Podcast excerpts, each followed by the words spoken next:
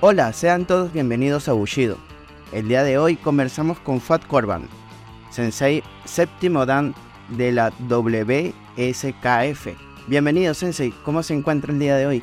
Hola, buenas, buenas, buenos días. ¿Cómo está? Eh, gracias a Dios, todo muy bien. Me encuentro muy bien. Qué bueno. Sensei. Saludable, gracias a Dios. Sí. Que es lo importante. Sensei. Sí, señor. ¿Cómo empezó en las ah. artes marciales? Bueno, eh, empecé allá en 1973, a la edad de 12 años, en mi país natal, Líbano. Este, eh, era una escuela famosa de la JK, de la Asociación Japonesa de Karate allá en el Líbano. Y ah, ya eh, comenzamos, y al año comenzó una guerra civil allá. Y bueno, pero con la guerra civil y todo, nosotros continuamos eh, los entrenamientos en las tardes y en las noches. Y eh, ¿Hasta qué año estuvo eh, en su país, Sensei? Hasta, el, hasta 1978. En, ah, en junio de 1978 eh, vine a Venezuela, pues mi papá estaba aquí, tenía ocho años trabajando aquí. Este, y uh, sí, fue en 1978 eh, cuando salí y llegué a Venezuela el 23 de junio de 1978. Wow. Sensei, y, y, desde entonces, desde los 12 años, ha seguido practicando karate ininterrumpidamente. Sí, eso es correcto, eso es correcto. Eh, seguido, ¿no? No hemos parado de entrenar.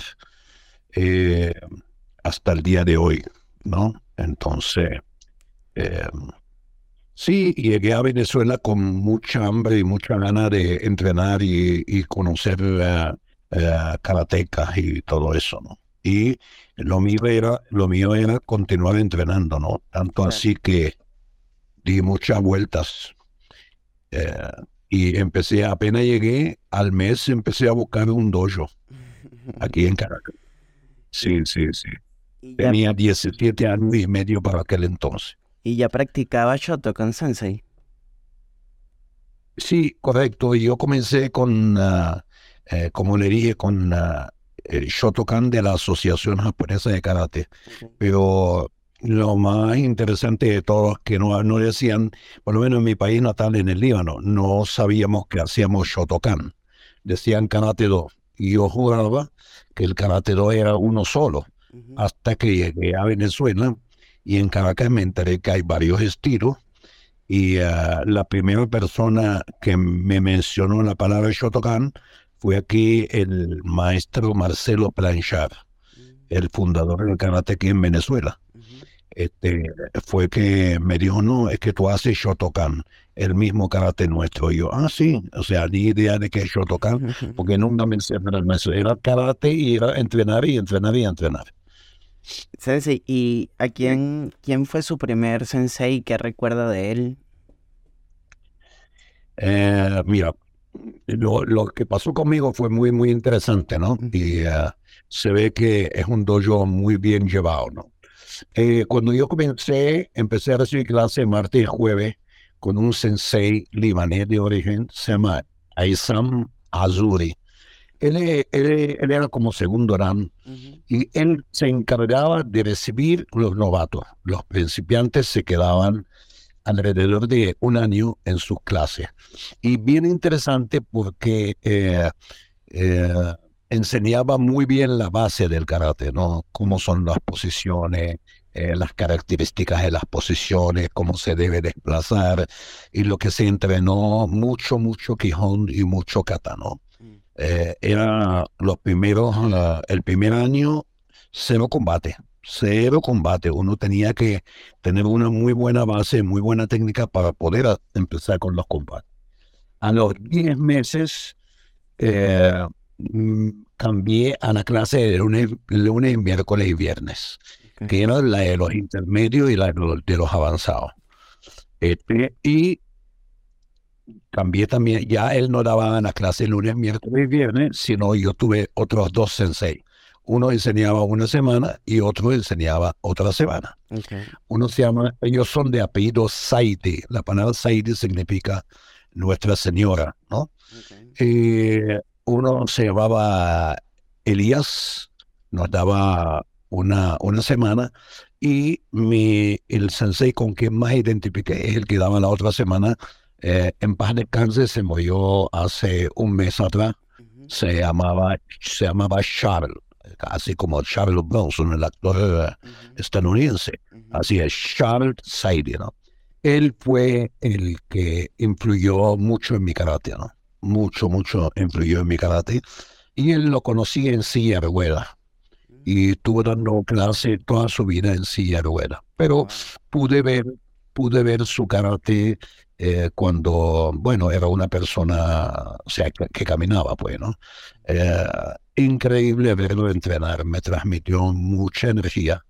Y él, como te digo, influyó muchísimo en mi karate, sobre todo, como te dije, los primeros cinco años. Eh, ah, fue una maravilla de, de Sensei. Eh, me dedicó mucho tiempo, me enseñó mucho, me corrigió mucho, estaba muy pendiente de mí porque creo que veía en mí un buen prospecto pues como, como karateca pues. Y bueno, él, él como le agradezco a él eh, eh, todo lo que me enseñó y yo, bueno, yo gracias a Dios tuve muchas oportunidades de ir a visitarlo allá en mi país natal y uh, tuve mucho contacto con él y uh, bueno, siempre, cada vez que iba al Líbano, uh, yo lo visitaba en su casa, eh, iba a entrenar con él, le daba clase a los alumnos de él y bueno, así es. Eso es lo que te cuento. Qué interesante, Sensei. Sensei, eh, sí.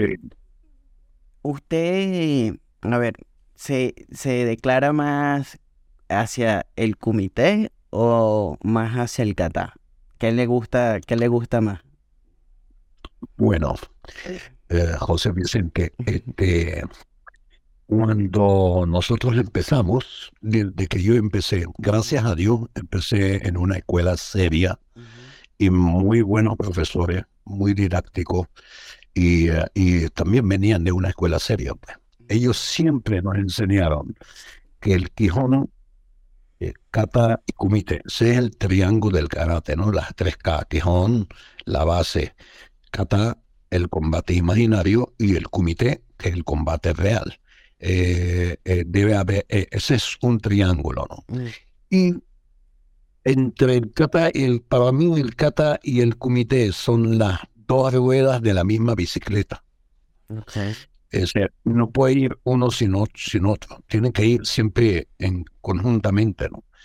Eh, también eh, se puede decir que el kata es afilar la espada y kumite es usarla. Este, a esto es semejante el karate. Para mí, kata y kumite tienen que ir conjuntamente. No estoy de acuerdo, no estoy de acuerdo como últimamente hay competidores que nada más se dedican puro comité, otros puro kata. Esto no es un, un karateca completo, bueno, me capta. Em, ¿Qué piensa usted de la evolución del karate, de esa época del contacto pleno hasta ahora que se hay más protección? Mm, ¿Se cuida más al, al, al, al practicante? Bueno, fíjate una cosa, este, José Vicente. Eh, el, karate nunca, el karate japonés nunca fue contacto pleno. Siempre se habla de, de tener un buen control, buena distancia, buen enfoque y máximo tocar, máximo tocar la piel, ¿no? Pero bueno, si usted se pone a ver el karate eh, el que te estoy diciendo, a veces se le pasa la mano a un, o eh, se pasa un poquito de contacto, ¿no? Pero nunca fue contacto pleno, ¿no? No es full contacto. Eh, hoy en día, hoy en día, mm, ¿cómo te explico? Aquí a nivel nacional eh, tratan de que no haya contacto para proteger al competidor, la misma WKF. Pero cuando usted ve eh, los competidores WSKF, WKF allá en, en Europa. Allá, allá ves un poco más de contacto y no pasa nada, ¿no? ¿Sabes? Entonces, eh, yo estoy de acuerdo que protejan al competidor, pero tampoco estoy de acuerdo que no se llegan a tocar y lanzar una patada o un, un a 30 centímetros de la cara eh, o 20 centímetros y que, que, lo cuenten, ¿sabes? Como, como un nipón o un uh, yuko, no sé. No, no estoy de acuerdo. Estoy de acuerdo que haya un contacto muy ligero, eh, un buen enfoque y un buen uh, ¿no? Eh, un, terminal correcto, bueno, ¿Ok? Ya. Sensei, ¿cuál es su... ¿Qué piensa del, del uso del makiwara en el entrenamiento? ¿Lo recomienda? ¿Le parece, le parece que está bien? Porque veo que hay detractores y gente que está a favor del, del uso. Sí, indudablemente el makiwara eh, lo que da es potencia.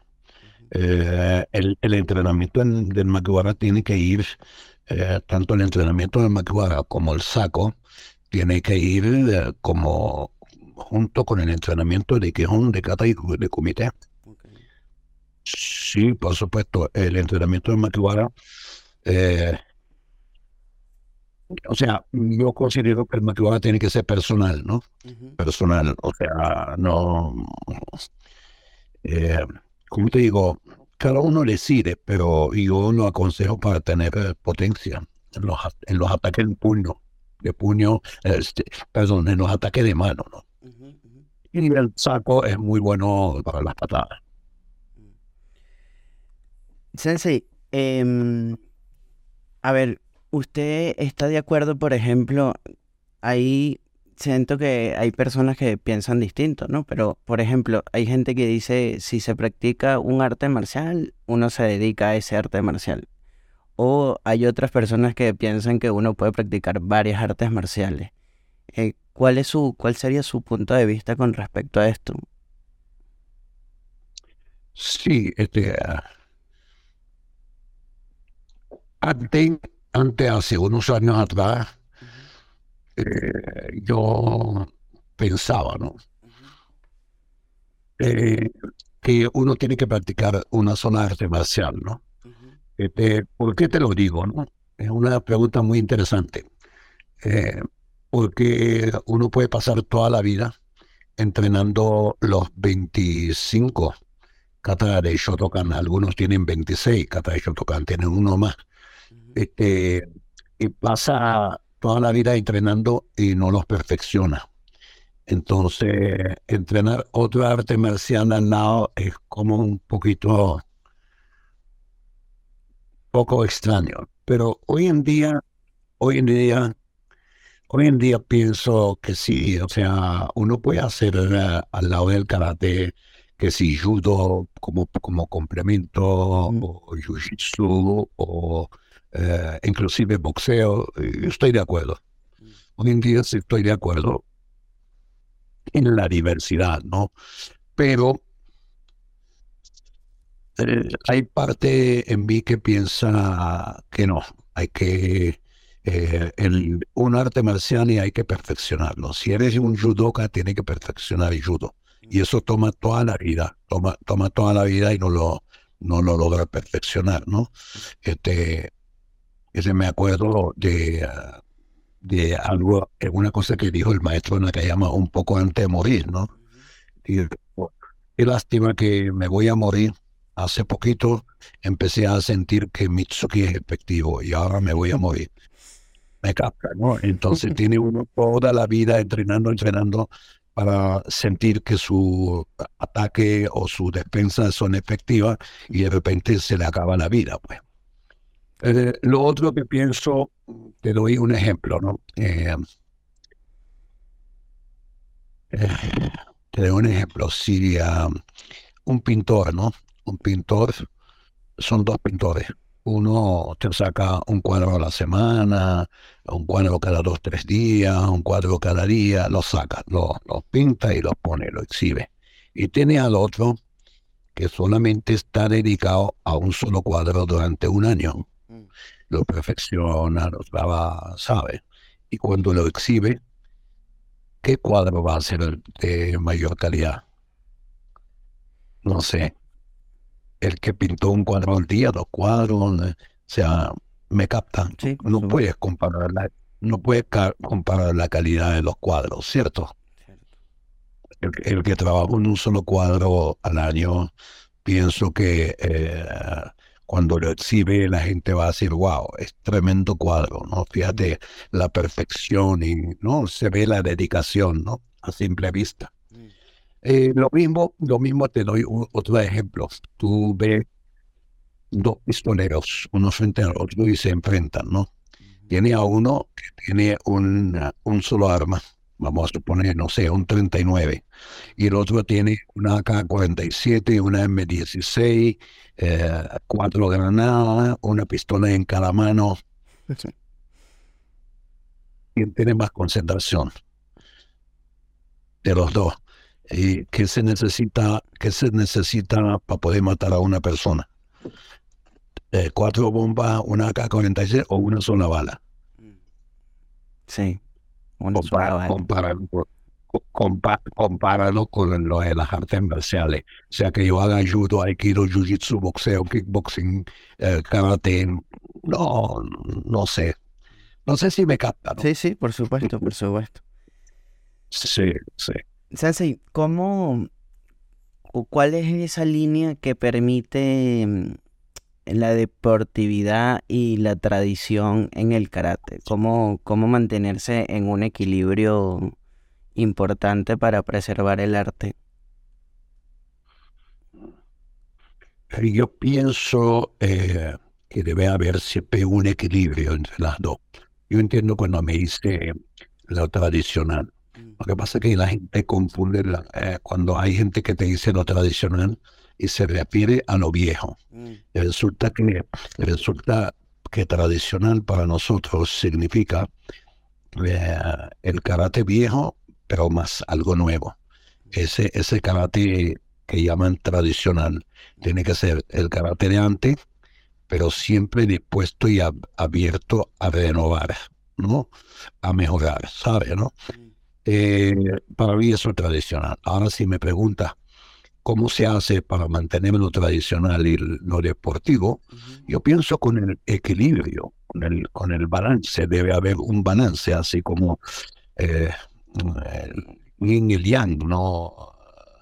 Eh, día, noche, uno suave, ¿no? Este, hombre, mujer, siempre debe haber un equilibrio entre las dos. Esta es mi opinión.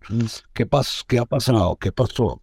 Se ve que hay, hay países que tienen cada semana un campeonato, cada fin de semana hay un campeonato. Entonces, ¿cómo haces tú? Tienes que concientizar tus alumnos, habla con tus alumnos. ¿Qué quieres tú? Estar cada fin de semana en un campeonato. Ah, ¿Y cuándo vas a entrenar el verdadero karate? ¿Cuándo vas a entrenar karate completo? ¿Me capta? ¿Cuándo vas a entrenar Quijón? ¿Cuándo vas a entrenar Kata? ¿Cuándo vas a entrenar Comité? Tú lo que estás pensando eh, en ganar una medalla, ganar una medalla cada fin de semana. Entonces, eso, eso ha sido muy difícil a los instructores y algunos han cedido pero yo pienso que hablando, hablando se entiende la gente, ¿no? Y si no un, un sensei que sabe transmitir, yo creo que eh, tiene que ser capaz de transmitirle que eso es karate, que cada fin de semana, cada mes hay un campeonato. Y eso es lo que ha pasado lamentablemente, ¿no? Que la gente se ha desviado un poquito. Pero en mi opinión debe haber una, un balance entre lo que es entrenar para campeonato y entrenar para Sí, o sea, para uno mismo, karate, karate. ¿no? Mm. Sensei, usted tiene una posición muy importante en la organización, usted es vicepresidente mundial y yo le quería preguntar cómo ve la salud del karate, digamos, tanto a nivel general, según su perspectiva, y en Venezuela específicamente, que es donde usted vive, el nivel técnico que, que que también me parece importante. Mira, este, bueno, te cuento, ¿no? Eh, es impresionante, es impresionante Es impresionante el crecimiento eh, de las artes marciales en Venezuela y para mí en el mundo entero, ¿no? Es impresionante porque uno, una de las pocas actividades, llamémosla, o de los pocos deportes que hay en Venezuela, eh, cuando usted va a un campeonato de karate, usted se va a dar cuenta que hay más karatecas que gente en la ganada. Normalmente hay eh, espectadores, siempre más que, que, eh, que competidores, pues que jugadores, llamémoslo, en fútbol, básquetbol, ¿no? Eh, es que siempre hay más espectadores, pero yo creo que el deporte donde hay más, más competidores que espectadores es, el karate, ¿no? ¿Ok? Indudablemente, ¿no? Y eh, yo tengo 44 años aquí en Venezuela y a mí me sorprende que cada año hay más karatecas, más karatecas de todos los estilos. O sea, el karate tiene un auge, algo bueno tiene. A mí aquí lo que más me gusta aquí que la gente cuando habla con un representante, no, yo prefiero que mi hijo haga karate porque ahí aprende disciplina, aprende valores, ¿sabe? ¿no? Entonces, eh, eso es lo que uno oye, ¿no? Que el karate es muy bueno para la disciplina. Dígame, los médicos hoy en día, eh, yo tengo un amigo y exalumno eh, médico, ¿no? Llegó a segundo que él, bueno, atiende, o sea, muchachos, muchachas con déficit de atención, ¿no? Y él recomienda, recomienda con los ojos cerrados la práctica del karate en una buena escuela con un buen instructor, porque eso ayuda a los niños a ubicarse en el espacio y a, a, ¿cómo se llama?, a concentrarse más y, eh, eh, como te digo, a prestar atención. Él, lo ayuda, ¿no? Y se ha demostrado, ¿no? Este, a través del tiempo que el karate ayuda a esas personas que tienen déficit de atención.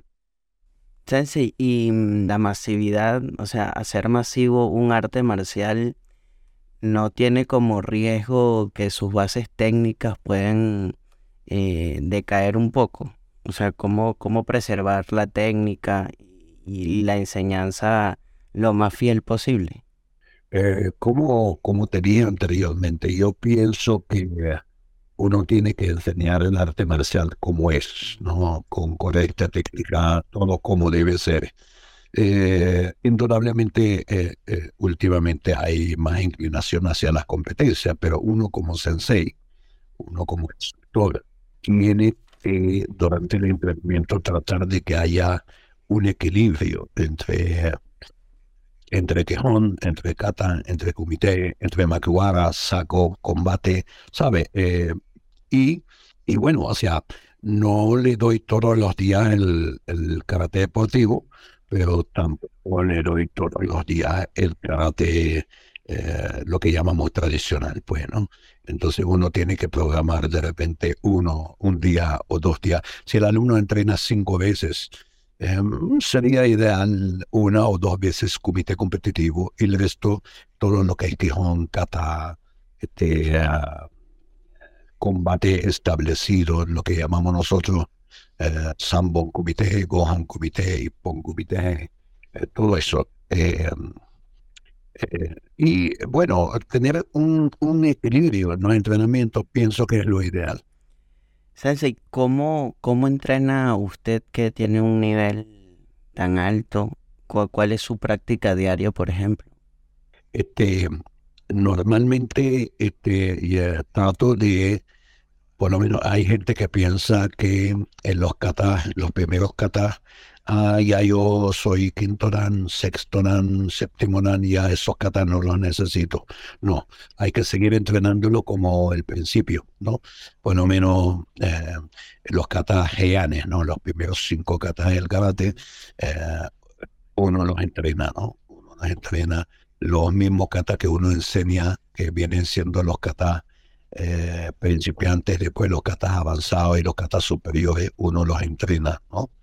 Y uh, sí, ok, después de, después de los 60 años ¿no? de edad, uno, uno tiene que mantenerse entrenando, ¿no? Porque mira, se pierde la masa muscular, se pierden los reflejos, pero por supuesto no es lo mismo. Eh, no, no puedes comparar el entrenamiento de un muchacho de 20, 25 años a 30 años con el entrenamiento, pero tampoco por tener más de 60 años uno tiene que decir, bueno, eh, me rindo, ¿sabe? ¿no? O bajo el ritmo, ¿no? Eh, uno tiene que ser consciente y tiene que escuchar su corazón, ¿no? Porque eh, cada uno conoce sus sus fortalezas y sus debilidades, ¿no? Y sí, hay que seguir entrenando, considero hay que seguir entrenando más, ¿no? Y, uh, y tratar de seguir aprendiendo sobre todo, porque la gente piensa, ah, ya yo soy quinto dan, sexto dan, séptimo dan, ya yo sé hacer los katas, sé hacer los comités, sé hacer Gyakusuki, Magiwara, X, eh, ¿qué más voy a aprender? Cuando uno piensa así es que se va para abajo, ¿no? uno siempre tiene, uno siempre tiene que tener la humildad, ¿no? Eh, por lo menos nosotros cuando entramos en un seminario con el maestro, eh, lo primero que pensamos que somos cintas blancas, necesitamos aprender. O sea, el, el día que uno, como instructor, dice, ya yo lo sé todo, no voy a aprender más, deja de aprender. Y si tú dejas de aprender como instructor, ¿cómo motiva a tus alumnos? siempre hay que tener la mente abierta y flexible para, para mejorar y hay que entrenar y seguir entrenando y seguir motivando. ¿Sabes? Eso, eso, eso, es importante. ¿no? Sí. para, para ir concluyendo la entrevista, quería hacerle la última pregunta que se la he hecho a todos mis entrevistados anteriores. Y es, ¿cómo se reconoce un gran maestro? Por su humildad por su humildad y eh, cuando no habla mucho de él mismo. Sí, sí, sí. inmediatamente cuando escucha a un maestro hablando yo, yo, yo, yo hice, yo vine, yo fui, yo gané, indudablemente este, no, esa no es la forma de correcto uno. Uno tiene que ser modesto, ¿no? humilde. Ah. Eh, ser modesto y humilde, eh, enseñar con el ejemplo. ¿no? Entonces, porque eso es lo que se ha perdido últimamente, ¿no? Eh, últimamente la humildad de los maestros, ¿no? Hay gente que cuando montan el cinturón negro, yo no sé qué sucede en el cerebro cuando la gente monta, el cinturón negro, ¿no? Se siente como un ser superior. Mm. No sé, no sé, la sí. Pero bueno, eh, Si alguien quisiera entrenar en la organización, ¿cómo podría entrar en contacto con usted o con la organización? Eh, buscando WSKF Venezuela en las redes sociales o este, puedo facilitar mi email y mi teléfono, ¿no? No sé si, si lo quiere dar ahora. Un correo, un correo. Sí, como no, no hay problema, sí. gmail.com Se escribe así. Cada kilo o R B alta A N eh, F O U A D arroba gmail.com. Perfecto, Sensei. Sensei, eh, bueno, hemos llegado al final de la entrevista y me gustó mucho. Gracias por, gracias, por, por atenderme y gracias por todo el esfuerzo que se, que se tomó para, para poder darnos la entrevista. Así que será hasta la próxima oportunidad, Sense. Gracias a ti, José Vicente. Eh, fue un placer haber conversado contigo. Espero, eh, espero que ah, la gente cuando escuche la entrevista eh, pueda aprender algo positivo y pueda disfrutar de la entrevista. Gracias a ti, fue un placer. Gracias, que esté muy bien. Hasta la próxima. Hasta la próxima, gracias. Hemos conversado con el sensei Fuad Corban. Hasta aquí la entrevista de hoy y será hasta una nueva oportunidad. Muchas gracias por escuchar.